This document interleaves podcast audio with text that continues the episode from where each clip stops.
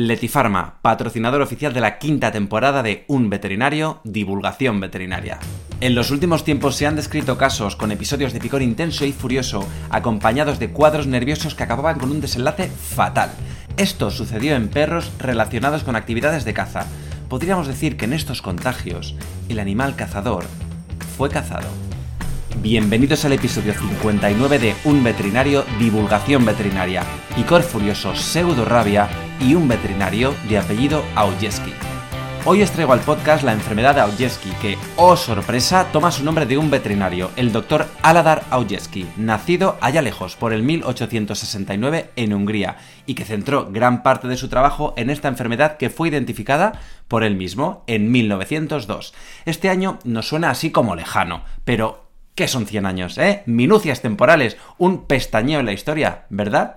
Esta enfermedad está causada por el herpesvirus porcino de tipo 1 y lo del nombre Aujetski, pues mira, tampoco es que nos sorprenda demasiado porque esto pasa mucho, lo de poner tu nombre o apellido a la enfermedad que descubres, pero es que faltaría más, ¿no? Digo yo, ya que estás ahí toda la vida trabajando en el tema, pues si descubres algo, lo firmas, ¿verdad? Que menos. Y es que esto pasa tanto que lo de poner tu nombre, pues tiene hasta un nombre. Mira tú, enfermedades epónimas.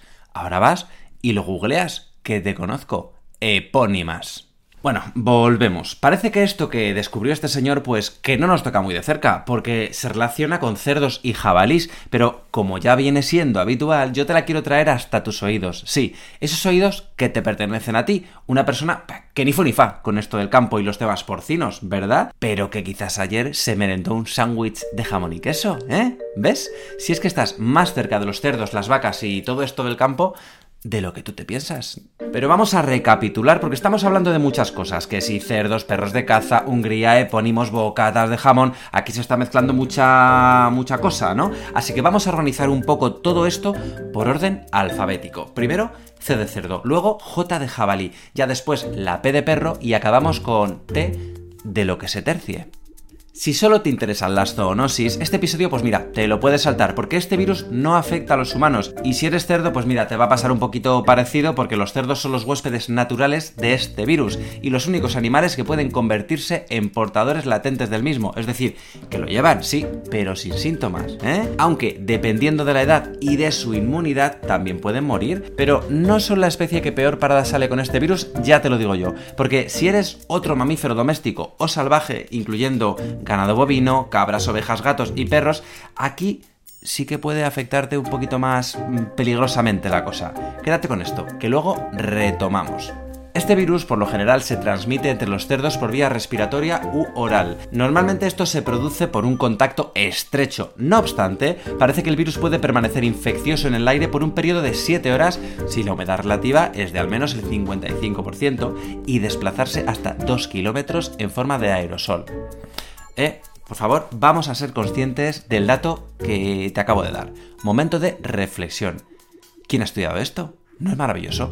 Que haya alguien, ¿no? Que haya gente que se ponga a ver que con una humedad relativa del 55% un virus puede permanecer 7 horas ahí en el aire. ¿No os parece absolutamente impresionante? a mí, sí. Y lo quiero compartir contigo. Estas cosas me dejan alucinado. Hay más cositas ¿eh? con esto de la transmisión, que si cadáveres, que si agua contaminada, que si transplacentaria, pero vamos a quedarnos aquí, aunque sí que diremos que la transmisión venérea es posible y parece que puede ser la forma principal de propagación entre cerdos salvajes. Otra pequeña pausa reflexiva. ¿Tú te has dado cuenta de esto último? ¿Cómo saben los virus? Lo que nos gusta reproducirnos, ¿eh? Transmisión venérea. Sí, si se propagasen los virus cargando sacos de una tonelada de cemento, aquí ya lo tendrían ¿eh? más complicado, ya no tendrían tanta salida. Pero, qué listos son los virus. Con esto de los cerdos salvajes y la inteligencia de los virus, vamos a pasar de la C a la J con J de jabalí.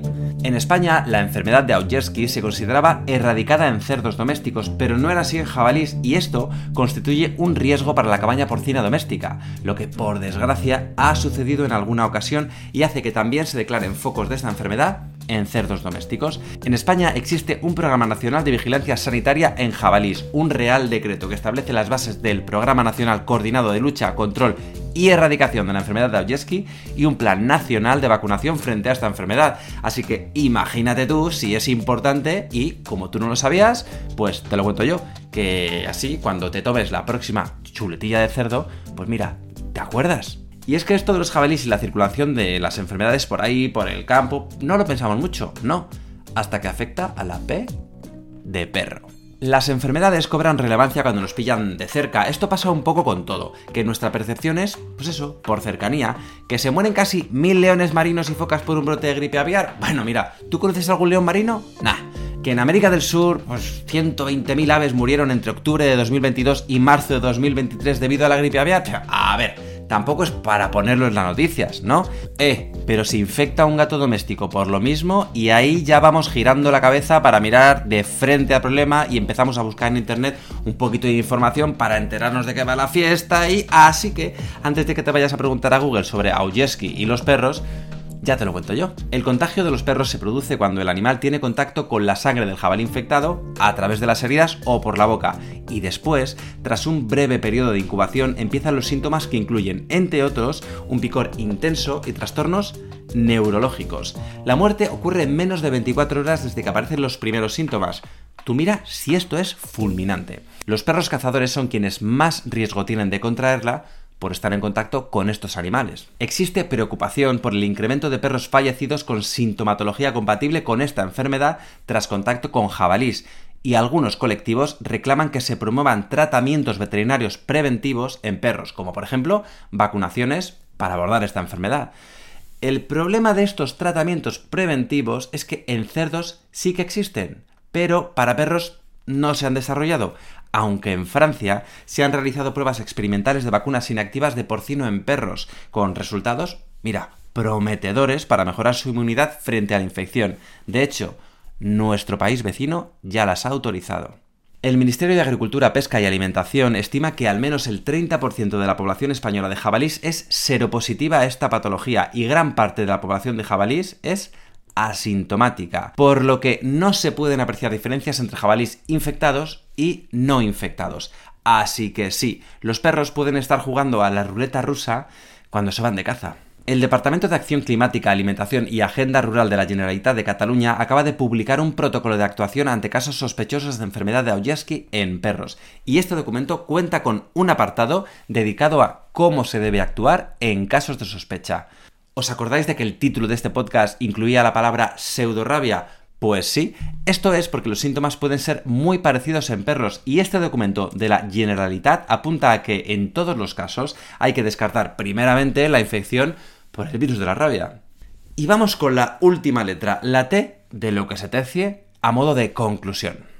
Los equipos veterinarios que tienen entre sus pacientes a perros relacionados con las actividades de caza deberían pensar en esta enfermedad si a sus centros llegan animales cazadores con síntomas neurológicos o picor intenso. Pero hay algo sobre lo que me gustaría reflexionar un poquito más a fondo, y es que según los registros del Instituto Nacional de Estadística del año 2022, España cuenta con una población censada de 47.475.420 habitantes. De todos ellos, más de un tercio se concentra en ciudades con una población superior a los 100.000 habitantes. España cuenta con un patrón urbanita, y sigue creciendo. Las ciudades crecen mientras el mundo rural se desvanece. Yo mismo integro una de estas cifras. Grabo este podcast desde Madrid. La enfermedad de la que hablamos hoy en el podcast circula libre por el mundo silvestre, pero a veces también salta a la prensa, esa que leemos en nuestros móviles mientras nos tomamos el café. Desde las grandes ciudades esto nos suena un poco lejano, el campo, la naturaleza, bueno, las enfermedades y sus animales ahí pues más aún, pero deberíamos girar más la cabeza para volver a mirar a la naturaleza de frente y también a sus profesionales. Ellos son quienes llenan nuestros supermercados y controlan todos esos problemas que circulan de forma libre para que no lleguen a nuestros platos. Que no los veamos en nuestro día a día no significa que esos problemas no estén ahí.